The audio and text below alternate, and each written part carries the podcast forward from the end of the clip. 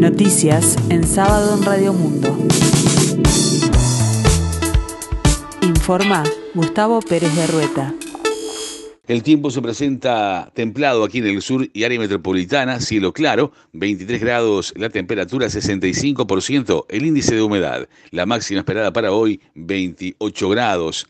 La ministra de Economía y Finanzas, Azucena Arbeleche, firmó un documento que convierte a Uruguay en el primer país que gestiona un préstamo de inversión del Banco Interamericano de Desarrollo enfocado exclusivamente en la lucha contra la violencia basada en género. Según informó Presidencia de la República, Economía negoció con el BID la aprobación de este programa Pro Mujeres, que incluye un crédito por 4 millones 100 mil dólares y un apoyo no reembolsable de 1 millón 100 mil que será eh, destinado al Instituto Nacional de las Mujeres y Mujeres para llevar adelante las acciones correspondientes.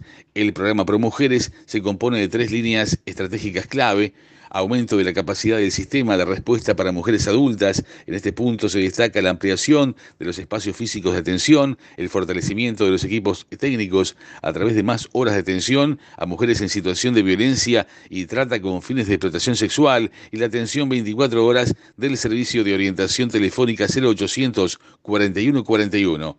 Promoción de la igualdad y la prevención de la violencia basada en género en jóvenes, fortaleciendo el trabajo de mujeres en el ámbito educativo. En este punto se destaca la articulación y el trabajo conjunto con la NEP en la construcción de una nueva currícula que promueva el derecho humano a una vida libre de violencia y la igualdad entre mujeres y varones y el fortalecimiento del Observatorio de Violencia Basada en Género a través del impulso del uso de la información sobre violencia basada en género precisamente. El directorio de UTE definió dar bonificaciones para las personas que entre el 20 de diciembre y el 25 de enero se vieron damnificadas por distintos eventos climáticos como lluvias, inundaciones e incendios. La presidenta del ente, Silvia Maldi, indicó a su rayado que la bonificación está destinada a aquellos que estuvieron más de 24 horas sin acceso a la energía eléctrica. En ese sentido, explicó que se descontará el cargo fijo en la próxima factura. Esto abarca a unos 15.000 clientes a nivel nacional que sufrieron daños por las turbonadas, fuertes lluvias, inundaciones e incendios, afectando la red de manera muy importante. Emaldi explicó que se tuvieron que renovar 1.900 postes de luz en el último mes. Si uno los pusiera en forma lineal, son 190 kilómetros de extensión de la red, detalló. El representante legal del empresario italiano Giuseppe Cipriani firmó el contrato de concesión del ex hotel y casino San Rafael ante el Ministerio de Economía y Finanzas. Este viernes 28 de enero se vencía el plazo para que el magnate hotelero sellara el acuerdo. El gobierno le concedió con anterioridad dos prórrogas para la firma, llegándose a marcar esta fecha como definitiva. La primera vez, Cipriani argumentó no poder venir a Uruguay por estar cursando COVID-19. A mediados de enero, en la segunda ocasión, no dio razones de su pedido y en la tarde de este viernes, en la sede de Economía, autoridades de la cartera junto al ministro de Turismo Tabaré Viera se reunieron con el abogado de Cipriani, Pablo Monsuárez, quien es además su apoderado legal y tiene la potestad de estampar la firma por él. Monsuárez había comentado que la postura del empresario era negociar, pero no simplemente venir a firmar, sino tratar con los ministerios los detalles del contrato de concesión.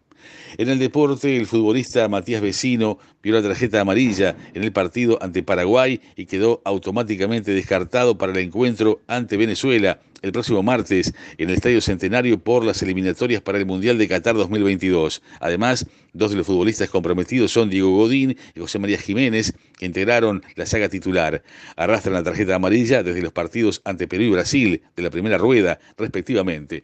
Martín Cáceres también se encuentra en capilla, su última eh, tarjeta la vio en la derrota contra Argentina en el Estadio Campeón del Siglo. Por último, Edison Cavani es el cuarto futbolista que está al límite el matador recibió su única amarilla ante Brasil como visitante y en caso de ver otra no jugará ante Perú. El complemento de la decimoquinta fecha de las eliminatorias sudamericanas marcó los siguientes resultados. Colombia 0, Perú 1 y Venezuela goleó a Bolivia por 4 a 0.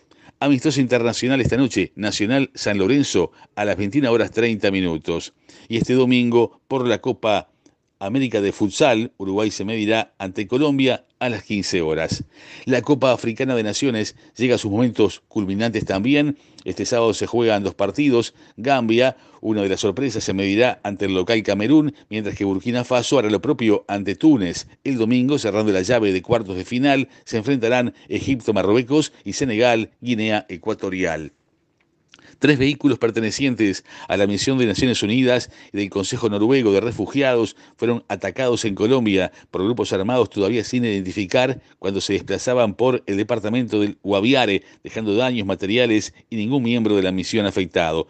Por otro lado, el Ejército de Liberación Nacional atacó varias bases militares que dejaron un soldado colombiano muerto y varios heridos. De acuerdo con la versión del organismo internacional, los atacantes interceptaron los vehículos de la misión y tras obligar a sus ocupantes a descender de los mismos, prendieron fuego a dos de ellos.